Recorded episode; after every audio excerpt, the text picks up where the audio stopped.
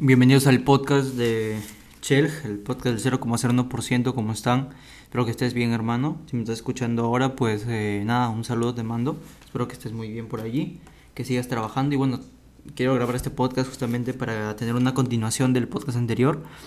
Y es como nosotros con nuestro poder interno, nuestra capacidad inherente a nosotros, podemos mejorar, ¿no? Y esto lo voy a conectar con la inteligencia emocional, con las emociones, para que sepas más o menos cómo es que esto se relaciona, ¿no?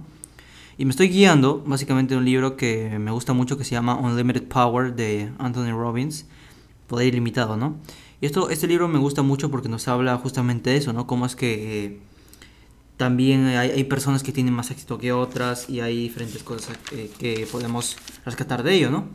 Entonces, eh, bueno, no, no, voy a hacer un resumen del libro, ese no es, la, eh, ese no es como el motivo. Simplemente voy a, voy a tener algunas cosas que puedo rescatar y te voy a hablar sobre ello, ¿no? Entonces, en primera instancia, hablando sobre nuestras decisiones, hay decisiones que, número uno, son, son muy difíciles de revertir o de sanar. Eso tenlo en cuenta, o sea, sí hay decisiones que son muy importantes, por ejemplo, tener un hijo o, no sé, vender una empresa o, invertir cierta cantidad que es importante. Entonces, todas esas decisiones son, hay o sea, esas decisiones son algo difíciles o algunas muy difíciles o casi imposibles revertir, ¿no? Que me dices, por ejemplo, de perder un hijo, o sea, hay, hay cosas que son cosas que te marcan demasiado, ¿no? Por ejemplo, alguien que pierde un hijo o cosas por el estilo, pues es muy muy chocante y eso queda eso yo diría que es casi imposible de borrar, ¿no? Pero entonces, por ejemplo, decisiones importantes, siempre yo digo que se tiene que tomar con la cabeza fría y pues eh, depende, ¿no? O sea, hay circunstancias donde sí puede intervenir más el corazón, pero si son cosas como, digamos, inversiones o demás, pues hay cosas ahí donde tienes que, tu corazón tiene que ir muy aparte de eso, porque son cosas más materiales, no son cosas que, que tienen que ver tanto con el corazón, ¿no?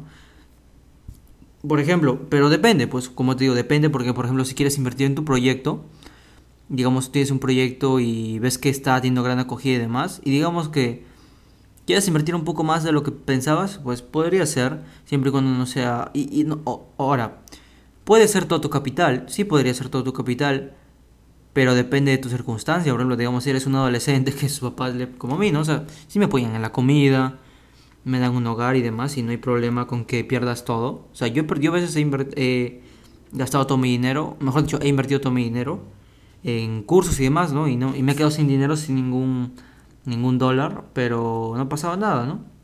Trabajaba de nuevo y lo conseguía. Eso sería muy diferente si yo, yo estuviera viviendo en un cuarto aparte, con una familia, o sea, una familia mía y demás, tuviera que mantener a personas, ¿no? Entonces en este caso sí puedo hacerlo. Y, no me arrepiento porque eso me ha enseñado demasiadas cosas. Entonces, si tú tienes dinero, digamos, no sé, 60 dólares, 80 dólares, pues, y eres adolescente como yo y demás, y no te va a pasar nada si los pierdes todos, pues yo te diría inviértelos en alguna cosa, ¿no? Inviértelos en, en algo que hayas estudiado primero. O sea, estudia una buena cantidad de tiempo, revisa cómo es e inviértelo, ¿no? Si ves que es rentable y demás, inviértelo, no pasa nada. Entonces, eh, eso, pero también cuando tú vayas avanzando te vas a dar cuenta que hay decisiones más fuertes, o sea, va a ir incrementando el nivel. Cuando incrementa el nivel simplemente tienes que aprender a, eh, a, pensar qué es lo que va a traer esa inversión, ¿no? Y a, ver qué es lo que te puede, cuáles son los pros y los contras. Eso ahí interviene mucho la cabeza fría, o sea, tienes que tener mucha, mucha cabeza fría, porque por ejemplo, yo que soy, digamos, digamos que yo tenga, no sé, 3 mil dólares, ¿no? Y con esos 3 mil dólares puedo invertir en comprar los, todos los cursos que yo quiero, de los que yo anhelo, que son caros. Puedo, digamos, este es un ejemplo hipotético, ¿no? Digamos que yo tengo 3 mil dólares y, puedo comprar cursos, todos los que yo quiero. O comprarme eh, tres pares de zapatos que cuestan como mil dólares cada uno de diseñador, ¿no? Entonces, el fashion para mí es una pasión, o sea, yo, a mí me encanta el fashion. Y yo estaría, les apuesto que yo estaría 80% más tentado a comprar esos zapatos que invertir en mí. Porque es algo que amo, pero no es algo que necesite en ese momento. O sea, es diferente. Puedo amar el fashion y más, sí, pero hay cosas que son prioridad primero, ¿no? Luego, o sea, hay cosas que van a generar eso. Por ejemplo, ¿a qué me refiero con que van a generar eso? Por ejemplo, si yo invirtiera esos 3 mil dólares en toda esa formación, les apuesto que lo voy a quintuplicar, sextuplicar. O sea, Y de ese dinero ya podré comprarme más, o sea, esos zapatos, ¿no? Sin que haya daños. ¿Por qué? Porque si me los compro todos, me voy a quedar sin dinero. Y va a ser mucho más difícil recuperarme y va a tomar mucho tiempo, va a ser tiempo desperdiciado. A eso me refiero. Ten tus prioridades y con inteligencia emocional. O sea, no te dejes llevar por tus emociones de que, ay, sí, está bonito, con esto voy a deslumbrar y demás. No, no, o sea. Uno, primero que nada, si quieres deslumbrar, por así decirlo, lo mejor que puedes hacer es aumentar tu estatus. Ahora, sí, yo también tengo zapatos y tengo unos muy buenos, que de hecho ya vieron el proyecto de fashion y demás. Pero no lo hice por el estatus. Uno, lo hice porque lo amo y porque está en mis proyectos, o sea, es una inversión. Y básicamente eso va a ayudar a mi marca. No por deslumbrar y demás, o sea, el estatus te hace deslumbrar. Te apuesto que, de hecho, la prueba.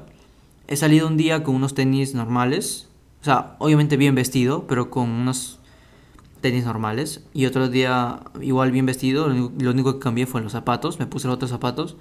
He notado una igual diferencia. O sea, mejor dicho, he notado que la reacción de las personas es igual. ¿Por qué? Porque mi postura está bien, me siento seguro, camino con, camino con confianza, o sea, todo eso. Ahora, obviamente si voy a alguna reunión elegante y demás, obviamente tengo que llevar los zapatos, pues no, es obvio. Y de hecho esos zapatos son únicos, o sea, no, no, en Latinoamérica son del 0,01%, literalmente nadie los usa. ¿no? Eso es, bueno, en Estados Unidos es otra historia, usualmente. Hay un poco más, pero aún así son raros, ¿no? Ese modelo es raro. Entonces, lo que me refiero es que piensa con cabeza fría cuando tengas que hacerlo. Porque hay veces que sí te vas a dejar llevar por tus gustos y emociones y por tus sentimientos. O sea, sí, me gustó, me encantó esta bota, quiero, quiero, quiero, me encantó estas botas, este, esta cartera, o esta billetera, o, esta, o estos tenis. O sea, te vas a dejar llevar mucho. Porque son suculentos. ¿no? Porque, y, y, en el momento se siente bien, o sea, se siente como abrir un regalo, como abrir esa Navidad, ¿no? Después, obviamente, si es un buen producto, pues lo vas a seguir queriendo y lo vas a apreciar. Y si te costó también. Pero ya la emoción de abrirlo y demás pasa. Por ejemplo, ahorita mis zapatos que me llegaron ayer, pues ya pasó la emoción. Obviamente me siguen encantando. Simplemente la emoción del momento de abrirlos ya pasó. No tiene nada de malo, pero no me dejé llevar por esa emoción. O sea, no me dejé, por ejemplo, compré esos zapatos, ¿no? Me llegaron ayer. No me dejé llevar por la emoción y no compré otros más. O sea, uno cuando, por ejemplo, compra un par de tenis y le encantaron y demás, tiene la tentación de comprar otros más. Porque ya le encantaron, ya le fascinaron, quiere comprar más y más y más por dejarse llevar por la emoción. Entonces no hay que dejarse llevar por, esas, por ese tipo de sentimientos. Porque usualmente esos sentimientos están basados en el ocio, están basados en, en sentirte cómodo y lo cómodo no te lleva a alcanzar, en, alcanzar lo que quieres. Por ejemplo, como es el gimnasio, o sea, tú tienes que romper tus fibras musculares para que luego se regeneren más fuertes. Entonces, ninguna la comodidad no hace a un hombre fuerte y a una persona, o sea, la comodidad, la comodidad en sí no hace fuerte a una persona, hombre o mujer o lo que sea, no le hace cómodo, porque tiene que aprender a pasar ciertas circunstancias duras, porque lo duro y lo difícil da las mejores lecciones. Porque originalmente la vida es así, o sea, la vida es difícil. Ahorita es cómoda, pero pásate hace miles de años, o sea, era difícil, muy difícil. Tienes que cazar, vivir vida silvestre, o sea, así era originalmente. O sea, en la esencia era así, sobrevivir, la supervivencia es más fuerte. Ahora que nosotros lo hayamos hecho cómodo, otra historia y también eh, tiene, sus tiene muchos contras por todo lo que genera y todo lo que puede dañar del planeta. Pero en síntesis, no te sientas demasiado cómodo tampoco, o sea, hasta para eso, ¿no? Quiero quedarme, eh, ya no quiero hacer las cosas, y yo, y yo también a veces me, me, me, encuentro así, medio ocioso, o sea, no, no es que creas que yo soy perfecto, sigo siendo humano y adolescente, o sea, quiero también hacer muchas cosas, pero las sacrifico para que, como yo siempre digo, ¿no? Eh, rómpete, rómpete el lomo de, de joven y, o sea, mejor dicho, trabaja duro hoy, sacrifícate hoy, por decirlo así, mátate trabajando hoy, para que mañana vivas como un rey. Y eso es lo que yo hago. A mis 16 años quiero trabajar lo máximo que puedo. O sea, yo, yo las únicas personas que conozco que trabajan como yo son adultos o adultos ya grandes, o sea, agentes empresariales. No conozco ningún adolescente que trabaje como yo. Entonces, eh, yo, yo me enfoco en trabajar lo más duro que puedo ahora para después gozarlo lo más joven posible digamos, puedo trabajar cuatro años duros, de acá desde los 16 hasta los 20, y después de los 20 hasta para adelante vivir tranquilo como un rey, ¿no? ¿Se puede hacer eso? Sí, sí se puede. Entonces, también hay que tener eh, control emocional para eso. ¿Por qué? Porque las emociones que quieren que, lo, que tengas eh, comodidad ahora mismo. O sea, quieren que te sientas bien ahora mismo, ¿no? Quiere que tú le pidas todo a tus papis. Quiere que todos te lo den. Y sí, te apoyan, está bien. O sea, a mí también me apoyan. Pero lo que tú quieres hacer y todo tu imperio lo tienes que forjar tú, no ellos. ¿Sí? Es por eso que muchas familias se pelean por la herencia. Yo no conozco ningún millonario que se haya peleado con su hermano, o no conozco ninguna persona exitosa, exitosa de verdad en todas las áreas, que se haya peleado con su hermano, con algún familiar por algún terreno o alguna propiedad de herencia. Porque le da igual tenerlo o no. O sea, ok, él, él dice, bueno, eso es algo que ha generado mis padres, no yo. Yo no lo merezco porque yo no lo hice, lo hizo mis padres o lo hizo otra persona. Entonces yo me salgo de ahí, ¿no? Aparte que esos temas de herencias y demás son muy tediosos. Entonces, pues, un, exitoso millonario que tiene libertad financiera, que tiene abundancia de dinero y demás cosas, pues no, no pierde el tiempo peleando por eso. La verdad es que las personas que pierden el tiempo peleando por eso son las personas que nunca han generado nada y quieren, quieren tener el éxito rápido con la herencia, ¿no? Entonces eso también es muy tóxico, porque no, te enseña, ¿verdad?, a forzarte y a forjar tu propio imperio. Si a mí me dijeran, tienes una herencia y, y tu hermano también la quiere y van a, va a haber peleas y demás, yo renuncio a esa herencia, o sea, que se la quede quien sea, menos yo. Porque al fin y al cabo, mi, por ejemplo, el que lo generó, digamos que es una herencia de mi padre, mi padre se esforzó por eso, yo no, y, y, ya, y si ya no está en vida, pues lo mejor que puedo hacer es honrar y agradecer por eso, pero no me voy a estar peleando por ello. O sea, ya cumplió con su deber. Y él está orgulloso porque lo que hizo ya lo vivió él. Si otra persona quiere valorarlo más y más, ok, está bien. Pero yo no voy a hacerlo porque no es algo que yo lo hice. No es de mis propios frutos. Si es de mi padre, sí, hay que respetarlo, sí. Pero no es de mis propios frutos. Entonces no hay que pelearse por eso. Porque las personas que se pelean por eso son las más pobres y miserables y quieren obtener, obtener esa herencia para obtener dinero rápido o tenerse, hacerse rico rápido, ¿no?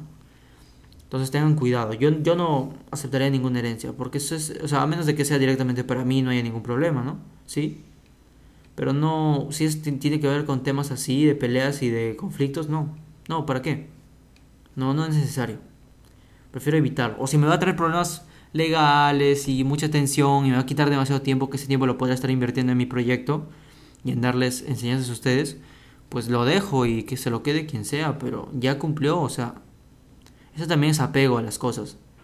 Si eso ya cumplió con su deber, ya cumplió con su deber, o sea, ya déjalo que muera. Todo tiene un inicio y un final. ¿Por qué te aferras a, que siga vivo? Eso también con las, con las relaciones. ¿Por qué te aferras a que esa relación siga viva?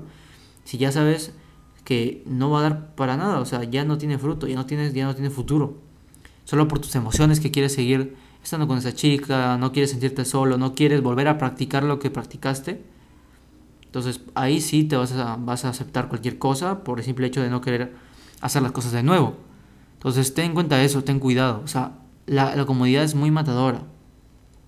Porque la comodidad de hoy en día es sumamente fuerte y combinado con la ingeniería social y la publicidad, pues, te, te van a comer vivo.